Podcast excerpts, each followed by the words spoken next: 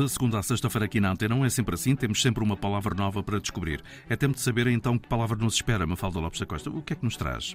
A palavra do dia é melancolia. E a melancolia é uma tristeza profunda e duradoura, um desgosto, um abatimento, uma afecção mental caracterizada por uma depressão, mais ou menos acentuada, um sentimento de incapacidade, um desgosto da existência, um abatimento, negrume, algo taciturno.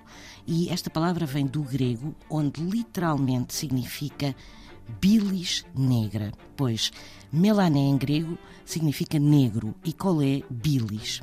E até ao fim da Idade Média atribuía-se a tristeza e a depressão a um excesso de bilis negra no organismo, ou seja, um humor que se acreditava ser produzido pelo baço. Está descoberta a palavra para esta quarta-feira, edição Mafalda Lopes da Costa.